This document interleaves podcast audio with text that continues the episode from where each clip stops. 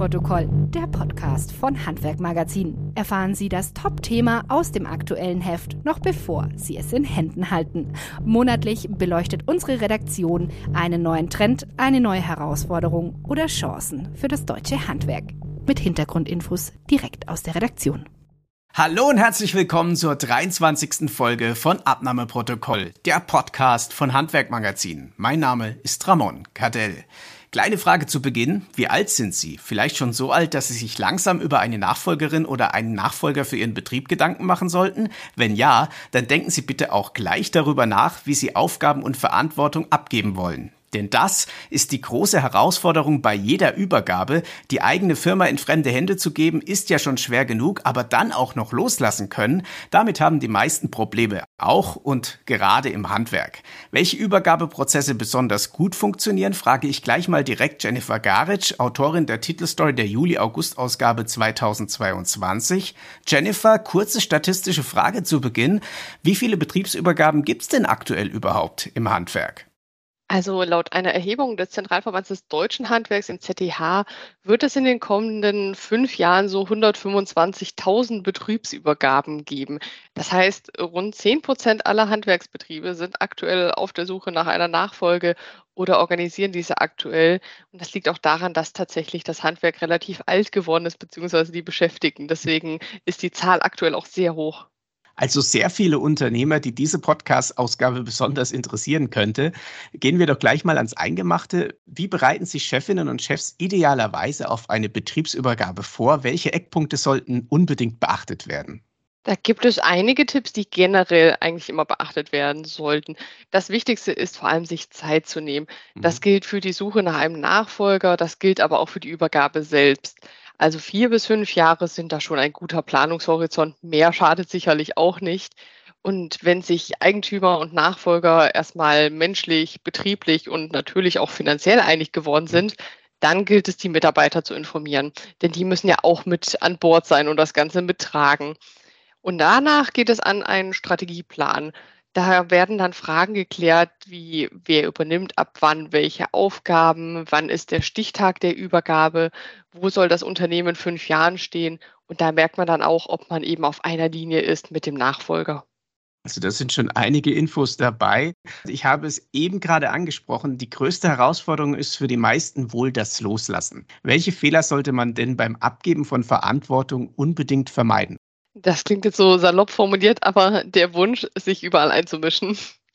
Natürlich äh, kann es beängstigend sein und ist es wahrscheinlich auch, wenn man eben sein Lebenswerk in neue Hände legt. Mhm. Das ist nicht einfach für Chefinnen und Chefs.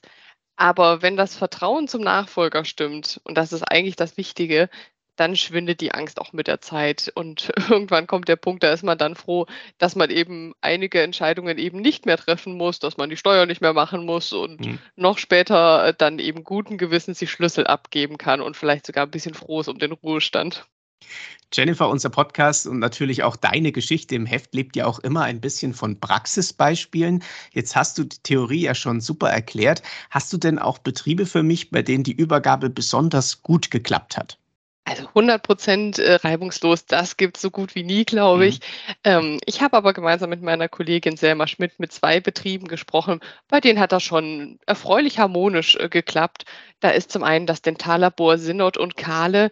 Dort wird zum Beispiel ein langjähriger Mitarbeiter den Chefposten bald übernehmen. Die Frau Synod, die hatte zu Beginn auch noch ein bisschen Bedenken, das hat sie dann doch zugegeben. Aber der Herr Kahle hat die dann schnell ausgeräumt. Die sind das auch ganz strategisch und gemeinsam angegangen.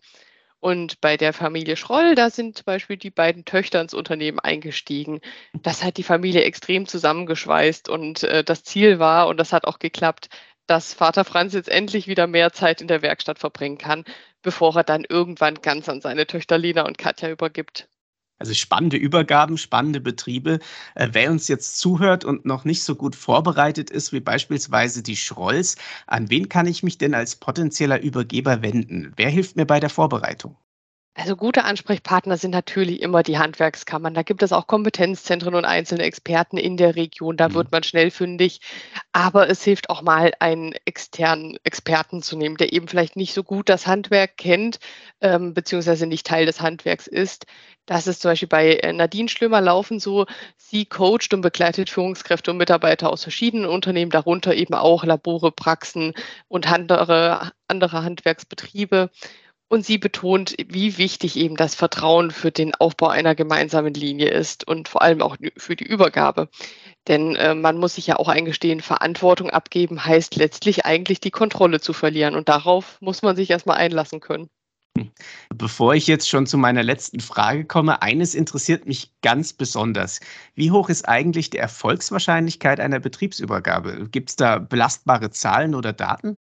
Ja, also da habe ich tatsächlich ein paar Zahlen recherchieren können und es sieht eigentlich gar nicht so schlecht aus. Die größte Herausforderung ist tatsächlich laut Umfrage unter äh, Handwerksbetrieben einen geeigneten Nachfolger zu finden.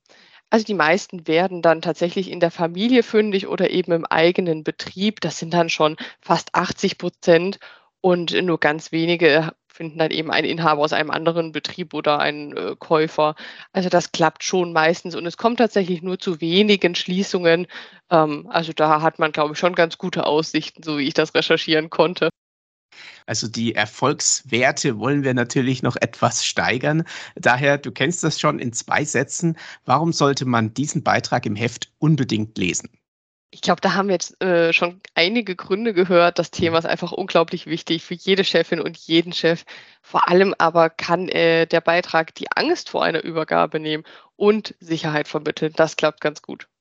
Ja, herzlichen Dank dir, Jennifer. Zum Thema Übergabe und auch Übernahme werden wir sicher noch öfter miteinander sprechen. Ein Thema, das uns ja alle beschäftigt. Danke auch an Sie, liebe Zuhörer, fürs Zuhören. Die nächste Folge dieses Podcasts hören Sie dann wie immer wieder in etwa vier Wochen. Bis dahin alles Gute, genießen Sie den Sommer und denken Sie daran, irgendwann sind auch Sie dran mit der Übergabe. Das war Abnahmeprotokoll, der Podcast von Handwerk Magazin.